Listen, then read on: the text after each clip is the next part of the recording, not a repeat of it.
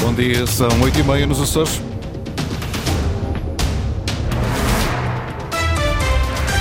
Vamos conhecer os títulos desta edição.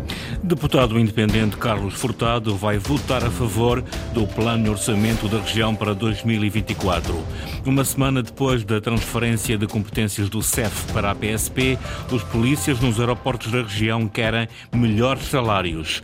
O Santa Clara empatou ontem uma bola no terreno do Nacional para a nona jornada da Segunda Liga. Máximas previstas para hoje de 17 graus para Santa Cruz das Flores e Angra do Heroísmo e 18 para a Horta e Ponta Delgada. Avançamos agora com as notícias da região. Edição às 8h30 com o jornalista Sais Furtado.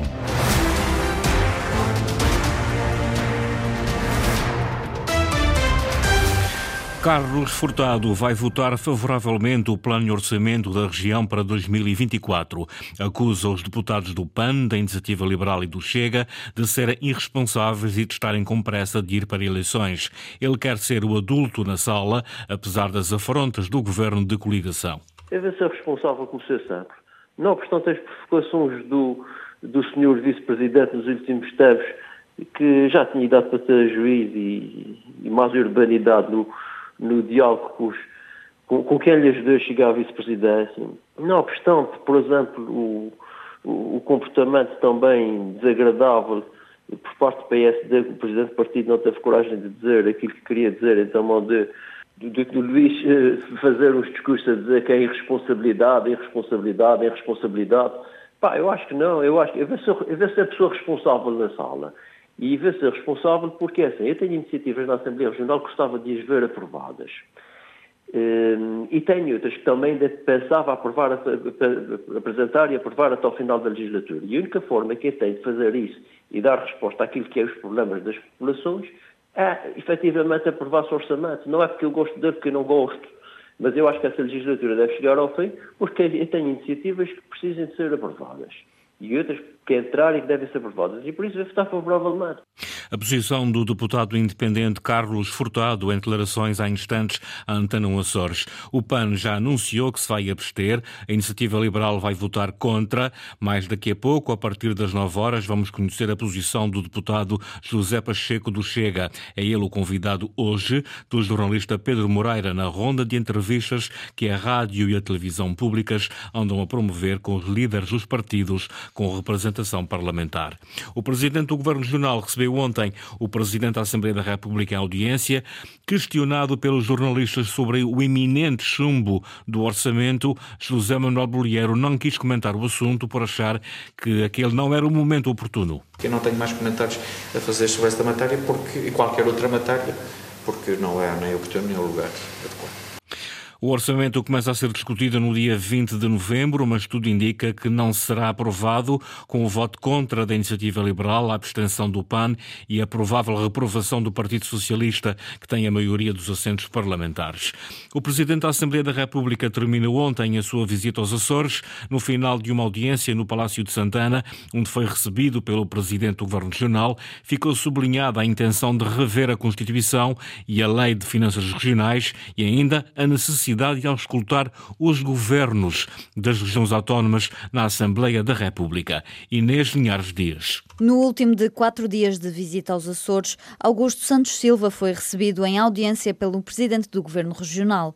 José Manuel Bolieiro falou com o presidente da Assembleia da República sobre a necessidade de uma revisão constitucional que aprofunda a autonomia, sobre a revisão da Lei das Finanças Regionais e um reforço de financiamento e deixou um repto para que os governos regionais sejam chamados aos debates que lhes dizem respeito uh, aos órgãos de soberania o dever, aos órgãos de governo próprio da região, o direito da audição nas matérias que são da competência da Assembleia da República, mas que sendo de interesse específico e direto das regiões autónomas, imponha a audição dos órgãos de governo próprio. Augusto Santos Silva diz que as relações institucionais com os governos e parlamentos regionais são boas, mas admite que há espaço para mais diálogo.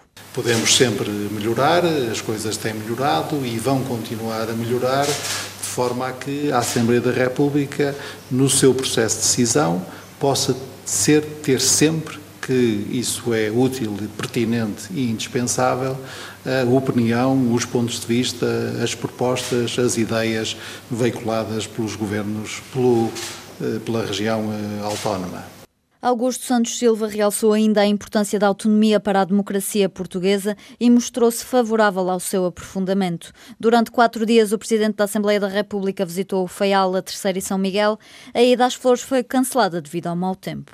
Polícias nos aeroportos da região querem melhores salários. A transição das antigas competências do extinto CEF, Serviço de Estrangeiros e Fronteiras, para a PSP, ocorreu no domingo passado, sem precalços nos aeroportos açorianos mas há ainda questões sem resposta. Uma semana depois, o balanço é feito pela Associação Sindical dos Profissionais da Polícia, que tem já uma reunião agendada com o Ministério da Administração Interna. Os agentes da PSP querem remunerações adequadas às novas competências no controlo da fronteira aérea. Ana Leal Pereira.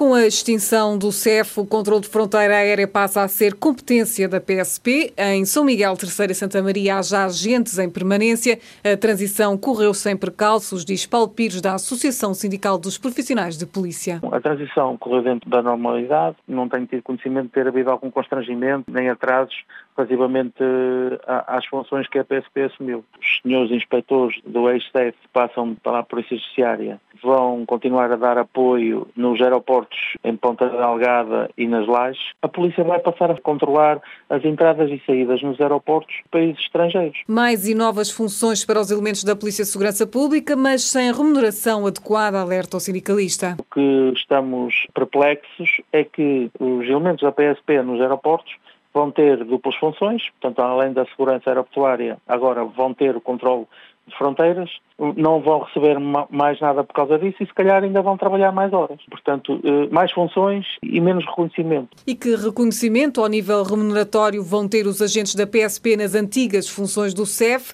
é a questão que vai ser levada ao Ministério da Administração Interna. Está agendada uma reunião no início do mês de novembro com o Ministério da Administração Interna onde eventualmente se irá falar de alguns problemas e deste também. Portanto, eh, tudo está em aberto. Associação Nacional dos Profissionais da Polícia preocupada com os impactos criados na PSP pela reestruturação do Serviço de Estrangeiros e Fronteiras, entre eles a escassez de efetivo e o apelo a um tratamento de igualdade no serviço prestado.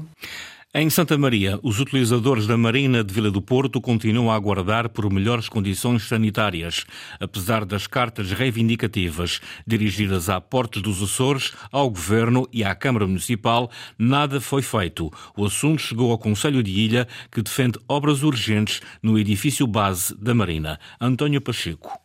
Mais um verão se passou, mais um ano que os utilizadores da Marina de Vila de Porto aguardam por melhores instalações sanitárias. Recorde-se que as reivindicações dos utentes da Marina prendem-se com o fato de só existir um vaso sanitário por cada casa de banho feminina e masculina que existe nas instalações do Clube Naval de Santa Maria. Serve atistas, empresas marítimo-turísticas e utentes do Clube Naval. Foram enviadas várias cartas e abaixo assinada a solicitar melhores condições sanitárias para a Portos Açores em empresa que gera as marinas, membros do governo e Câmara Municipal, mas até agora pouco ou nada foi feito. Como tal, o principal peticionário do abaixo-assinado apresentou este assunto ao Conselho de Ilha de Santa Maria, que tomou a seguinte posição. O que nós defendemos, e é a opinião de todos os conselheiros e destes peticionários também, é que a partir do edifício base, onde existe a administração da Marina, seja criada ali uma ala no próprio edifício, ampliando para as dimensões que vierem a ser entendíveis como as adequadas para essa mesma situação e assim dotar a Marina com todas, com mais estas condições. Dulce Rezendes, Presidente do Conselho de Ilha, justifica a posição dos conselheiros. Nós temos uma exiguidade de espaço na, na, zona seca da Marina para, eh, portanto, arrecadar as embarcações no período de inverno e eh, ainda vamos eh, construir mais uma, um outro edifício ao lado, acho que torna ainda mais apertadinho todo aquele espaço envolvente. Como tal, diz que o Conselho de Ilha vai redigir um ofício para a Porta dos Açores a reivindicar estas soluções o mais rapidamente possível. Terminam hoje nas Flores as jornadas Arte Ambiente para a Educação Ambiental. É uma iniciativa da ASPIA em colaboração com a Câmara das Lajes. Maria José Souza. A Associação Portuguesa de Educação Ambiental realiza este fim de semana a nona edição da Jornada de Arte Ambiente no Conselho das Lajes das Flores. Um evento multidisciplinar que visa promover práticas de educação ambiental para a sustentabilidade por meio de expressões criativas como artes visuais, pintura, escultura, ciência e paisagem. Luís Maciel, presidente da Câmara Municipal das Lajes, diz que esta parceria é apenas mais um contributo do município que tem feito muito investimento na área ambiental. Ao longo deste fim de semana vai haver vários workshops nomeadamente na área da compostagem, também na área da reutilização de alguns resíduos.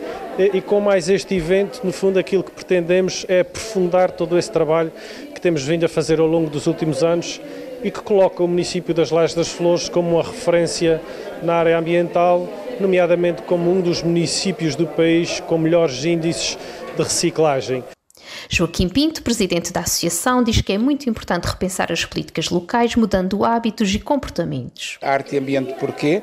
Eh, porque é uma forma que encontramos de eh, comunicar com eh, a, a, população e com os diferentes grupos da sociedade, trazer o tema da economia circular de forma a que possamos repensar as políticas locais e uh, uh, a mudança de, de, hábitos, de comportamentos das pessoas para que possamos ter uma, uma, uma sociedade mais resiliente, uma sociedade capaz de reduzir a sua pegada de carbono eh, queremos que esta mensagem passe desde os mais pequeninos até aos nossos decisores políticos, passando por toda a sociedade.